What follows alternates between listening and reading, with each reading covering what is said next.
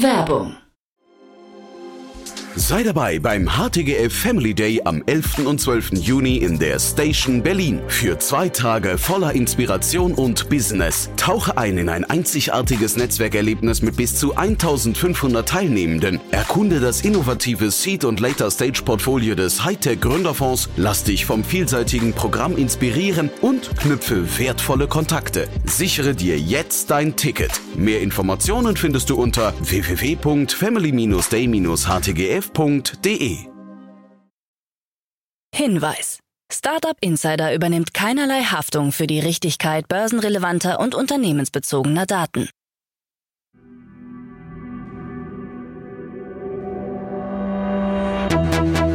Startup Insider einen wunderschönen guten Morgen und herzlich willkommen zu unserem Startup Insider Daily Format Startup News für Donnerstag, den 8. Februar 2024. Ich bin Kira Burs und ich freue mich mit euch in den Tag zu starten. Hier kommen die News des Tages. Peloton sieht Krise als Chance, EU geht gegen KI-Pornobilder vor, ChatGPT markiert Doll i3-Bilder und Newman will WeWork zurückkaufen. Tagesprogramm. Bevor wir näher auf diese Themen eingehen, blicken wir auf das heutige Tagesprogramm bei Startup Insider.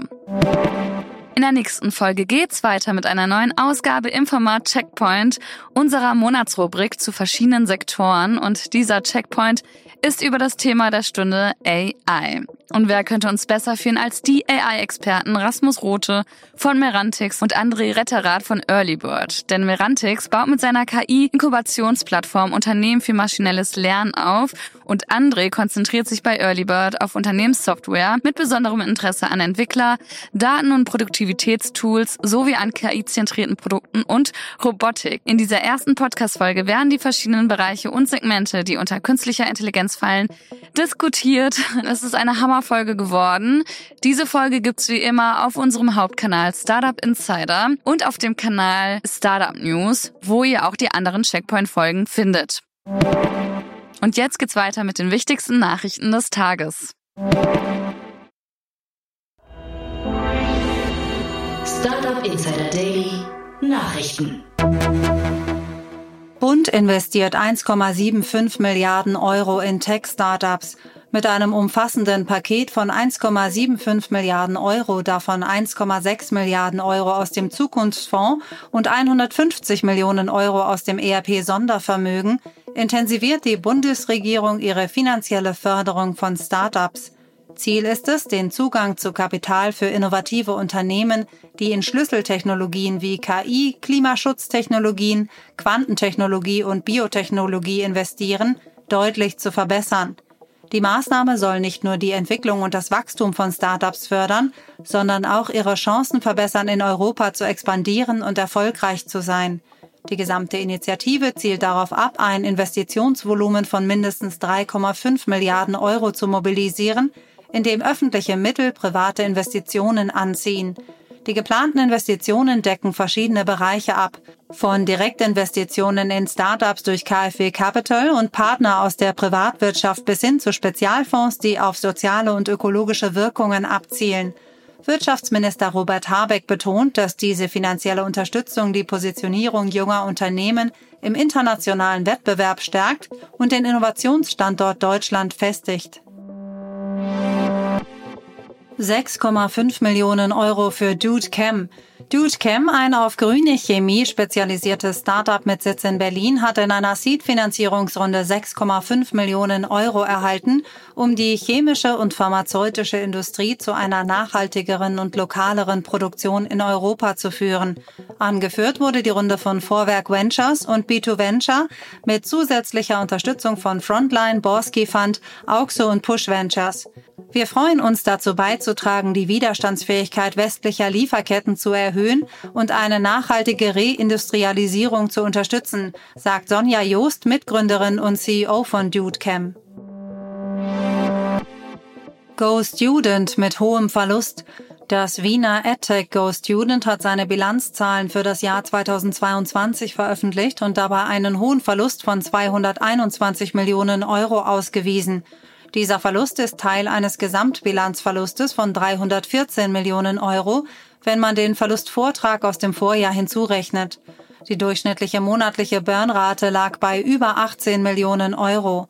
Die größten Aufwandsposten waren Aufwendungen aus Finanzanlagen und Wertpapieren, 41 Millionen Euro, Löhne und Gehälter einschließlich Sozialabgaben 33,8 Millionen Euro sowie sonstige betriebliche Aufwendungen 97,3 Millionen Euro.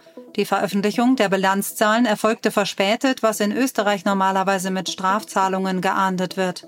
Ziel von GoStudent ist es nun, so schnell wie möglich einen positiven Cashflow und die volle Profitabilität zu erreichen.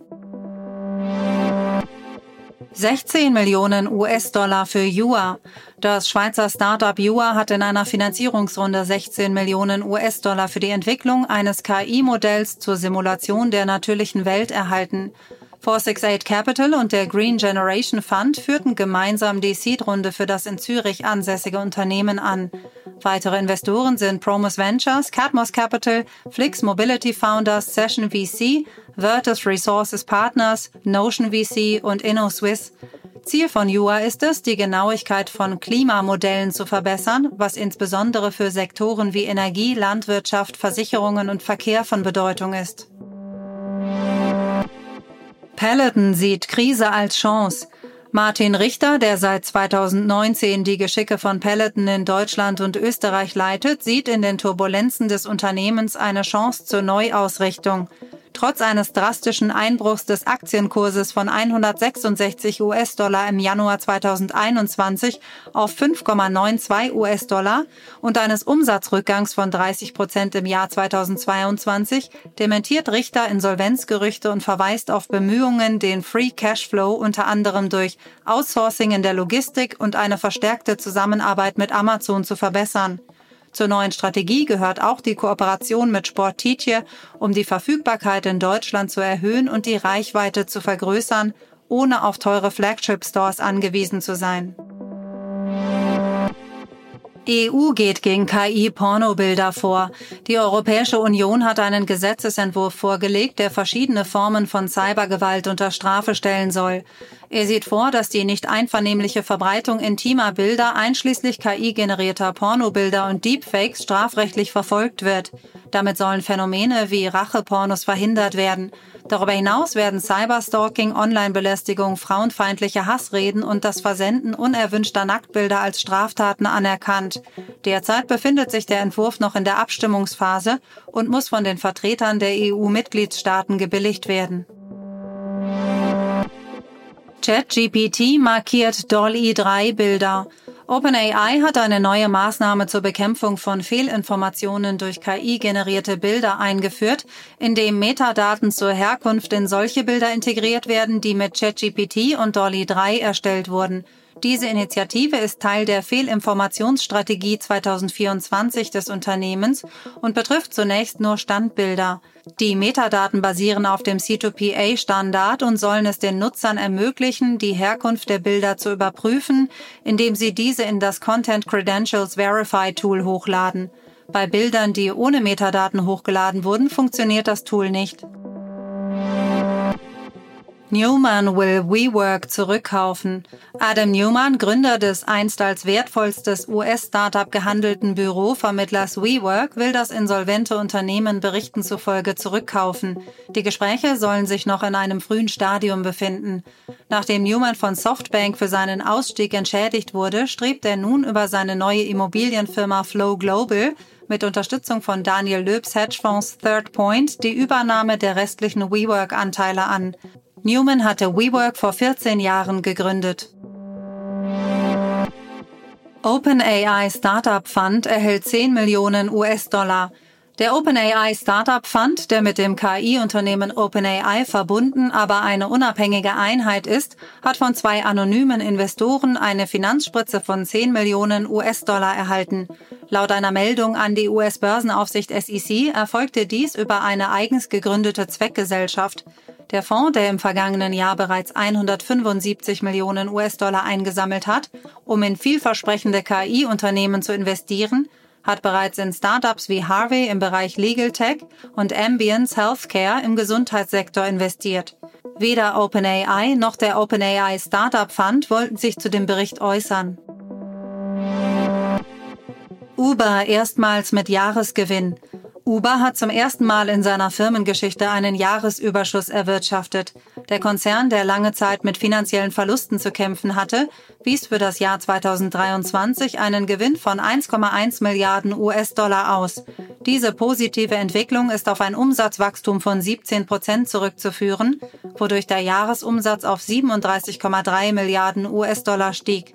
Im Vorjahr wurde noch ein Verlust von 1,8 Milliarden US-Dollar ausgewiesen. Besonders im vierten Quartal 2023 zeigte sich die Stärke mit einem Umsatzplus von 15 Prozent auf 9,9 Milliarden US-Dollar und einem Nettogewinn, der sich auf 1,43 Milliarden US-Dollar fast verdreifachte. Uber-Chef Dara Khosrowshahi kommentierte das Ergebnis als Wendepunkt für das Unternehmen.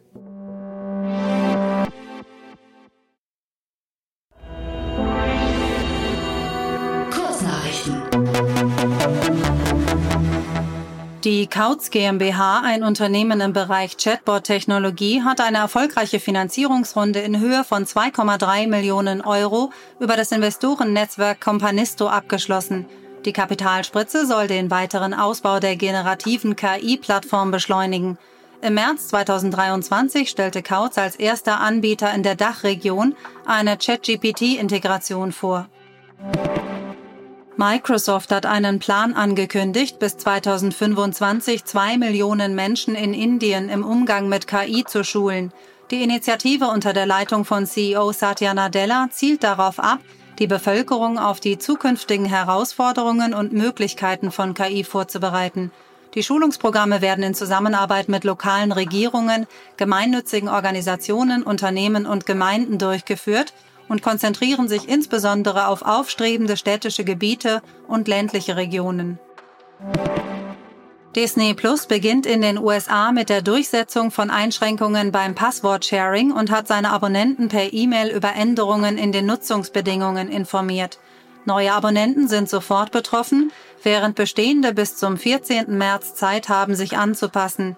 Ähnliche Maßnahmen werden auch bei Hulu eingeführt. YouTube-CEO Neil Mohan legt die Schwerpunkte für 2024 fest, zu denen KI, die Unterstützung von Kreativen, Sicherheit und die Erweiterung im Wohnzimmer sowie bei Abonnements gehören. YouTube TV hat mehr als 8 Millionen Abonnenten erreicht, während die Plattform täglich über eine Milliarde Stunden YouTube-Inhalte auf Fernsehern weltweit verzeichnet und die Anzahl der Kanäle, die Shorts hochladen, um 50 Prozent im Vergleich zum Vorjahr gestiegen ist. BIT plant Ende März eine neue Smart Driving Funktion vorzustellen, mit dem Densa N7 als erstem Modell, das diese Funktion nutzen kann. Der chinesische Technologiekonzern, der bisher vor allem im Massenmarkt aktiv war, erweitert sein Produktportfolio um fortschrittliche Smart Driving Funktionen und tritt damit in den Premium-Markt ein. Das waren die Startup Insider Daily Nachrichten von Donnerstag, dem 8. Februar 2024. Startup Insider Daily Nachrichten. Die tägliche Auswahl an Neuigkeiten aus der Technologie- und Startup-Szene.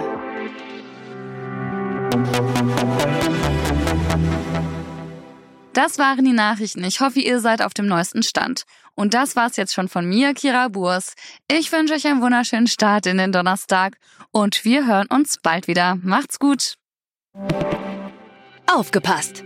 Bei uns gibt es jeden Tag alle relevanten Nachrichten und Updates aus der europäischen Startup-Szene. Wir versuchen in breiter Masse die spannendsten Akteure der Startup-Szene zu interviewen, damit du zu deinem Thema alle wichtigen Informationen findest. Damit du nichts verpasst, abonniere uns ganz einfach kostenlos auf deiner Streaming-Plattform.